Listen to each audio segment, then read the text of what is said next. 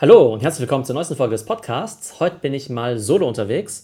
Und zwar habe ich gerade gesehen, dass Microsoft jetzt das Pricing bekannt gegeben hat für seine AI-Features.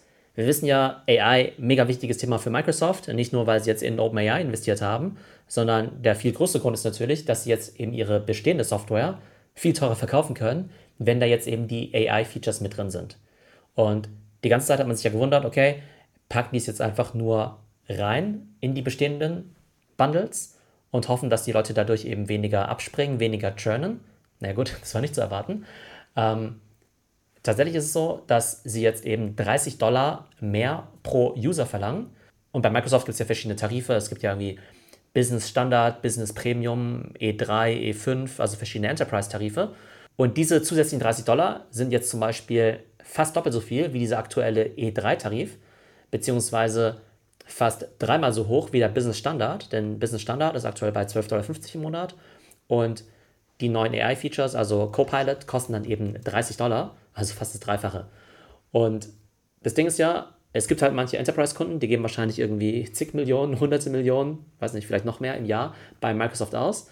Ähm, da würden sich ja so gesehen die Kosten jetzt eben verdoppeln. Und ich bin mir sicher, alle Companies werden total dazu bereit sein, denn man wird dadurch einfach viel produktiver. Man kann jetzt ja diese KI-Features in Microsoft Office benutzen, das heißt in Word, in Excel und PowerPoint. Man kann dann eben in Word Entwürfe machen, also man kann dann eben Skripte schreiben, so ähnlich wie mit ChatGPT. Man kann dann eben PowerPoints erstellen lassen, zum Beispiel PowerPoint. Kreiere mir jetzt eine 20-seitige Sales-Präsentation, ein Sales-Pitch-Deck mit der Zielgruppe, keine Ahnung, Venture Capitalisten. Ähm, und dann baut einem eben PowerPoint das Ganze zusammen man kann die KI-Features benutzen für Microsoft Excel. Das heißt, man kann dann eben einen Datensatz analysieren und dann eben sagen, okay, was steht in dem Datensatz drin, was sind die Ausreißer, mach mir mal ein Kuchendiagramm, mach mir ein Wasserfalldiagramm, mach mir mal irgendwelche Pivot-Tabellen. Das heißt, alles, wofür man bislang eben Excel-Skills braucht oder Microsoft Office-Skills, das kann man jetzt eben mit diesen Natural Language Prompts machen. Einige Companies haben das Ganze schon im Einsatz. Microsoft sagt natürlich, dass sie total begeistert sind, kann ich mir aber auch vorstellen. Und das Ding ist jetzt aber, obwohl das halt so mega teuer ist, wird Microsoft die ganze Nachfrage gar nicht bedienen können. Also alle auf der Welt wollen jetzt eben diese Features haben und Microsoft kann es aber nur sequenziell ausrollen, denn auch Microsoft muss erstmal die Kapazität dafür bauen. Das heißt natürlich Data Center, das bedeutet GPUs, das bedeutet Nvidia Supercomputer, denn bislang war es ja so, dass wenn ich jetzt irgendwas in Microsoft Office oder Excel oder PowerPoint eben mache, dann läuft es ja mehr oder weniger lokal ja, ich kann es irgendwie in der Cloud speichern, aber das Generieren des Textes an sich, das passiert ja eben lokal. Und jetzt eben mit Generative AI ist dann eben jedes Mal dann eben auch, ja, der Supercomputer von Nvidia eben mit im Spiel. Ähm, gute Aussichten übrigens auch für Nvidia.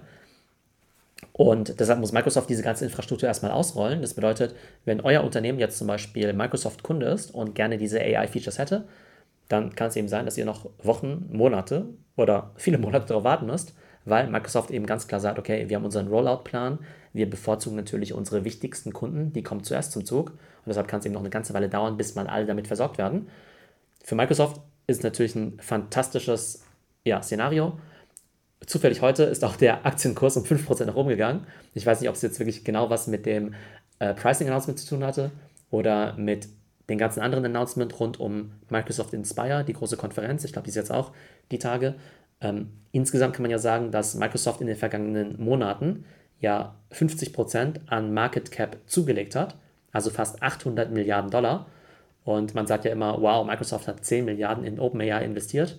Das sind natürlich Peanuts, wenn Microsoft dann eben diese Technologie unter anderem dazu nutzen kann, um jetzt eben Microsoft Office für 30 Dollar mehr im Monat zu verkaufen. Und damit werden sie natürlich viele, viele Milliarden mehr zusätzlich nicht nur dieses Jahr verdienen, sondern eben jedes Jahr.